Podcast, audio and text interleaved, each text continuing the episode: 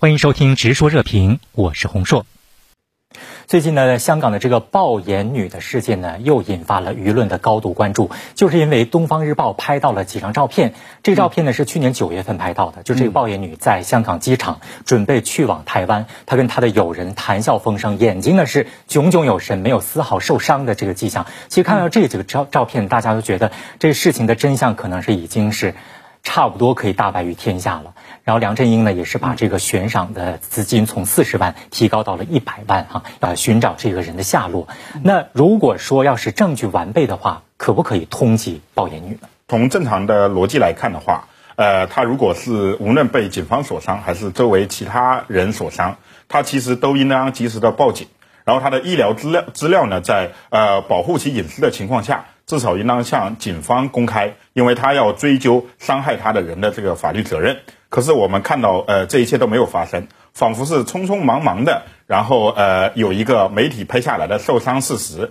然后迅速入院，被层层的这个呃保护起来，就是为了助长街头抗争的气势。实际上后来造成了呃警方跟这个民众更大的这样一个呃冲突。香港的这个刑事罪行条例里面，应当有一些具体的罪名可以对他的行为进行呃衡量。当然，这需要证据链的这个呃整合来确定其行为。还有其他的突破口吗？找到更多的证据？呃，如果要找他的这个医疗报告找不到，其实也是一种证据啊。如果他的眼睛真的受伤了，却从来没有在香港就诊，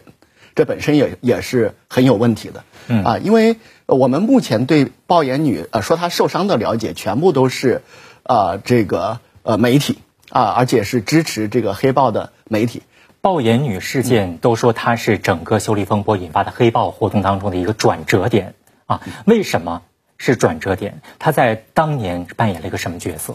因为在二零一九年的八月份呢，应该说经过呃六月、七月的这个不断的这个呃推高这个冲突的烈度，那么这个运动的这个声势呢已经有所这个下降，那么似乎已经疲劳了，因为这个特区政府也宣布要。这个撤回这个修例了，所以呢，在香港推进颜色革命的这个后面的势力呢，就迫切需要有一个新的、典型的、引爆很多人同情心以及想象空间的这个事件呢，把这个运动再推向高潮。保研女事件里面呢，它就有一些这个基本的元素，呃，适合做这样的操作。首先，他们精选了一个这个妙龄的这个少女。让人们对她这个会有更多的关注，会更加珍惜她的生命，破坏了其人生的这个美好的这个前路，这容易在人们内心当中激起极大的同情愤慨。于是呢，然后把这个抗争的这个呃呃这个方向呢，就会指向这个警察。为什么这么一个疑点重重的事件会有这么大的煽动性？我觉得这个里面，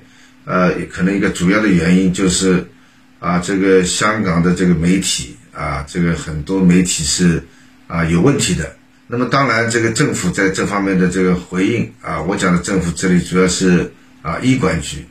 作为医管局是了解医疗报告的情况下，啊，在这个谣言四起的情况下，他应该在保护当事人的适应的情况下，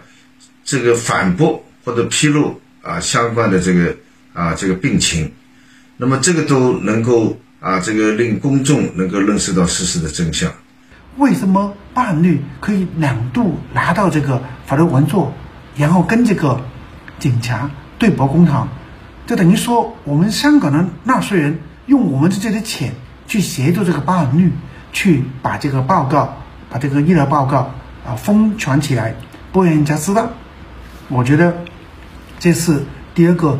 牵扯的方面。第三个就是。那是律师，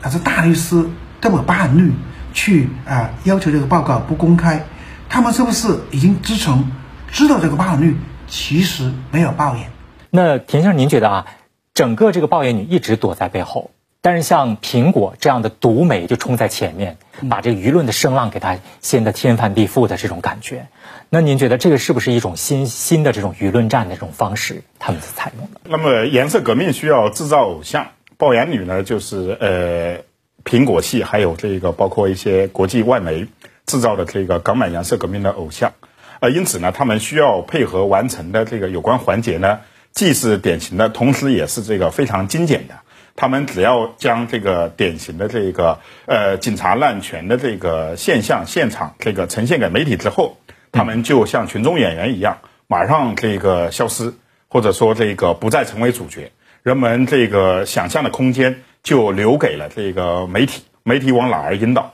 人们就往哪儿相信。我们应该把真相告诉民众。那么一切的谣言，一切制造的这个偶像，都会在真相面前烟消云散。好，今天的内容就讨论到这里，感谢您的收听，我们下期再见。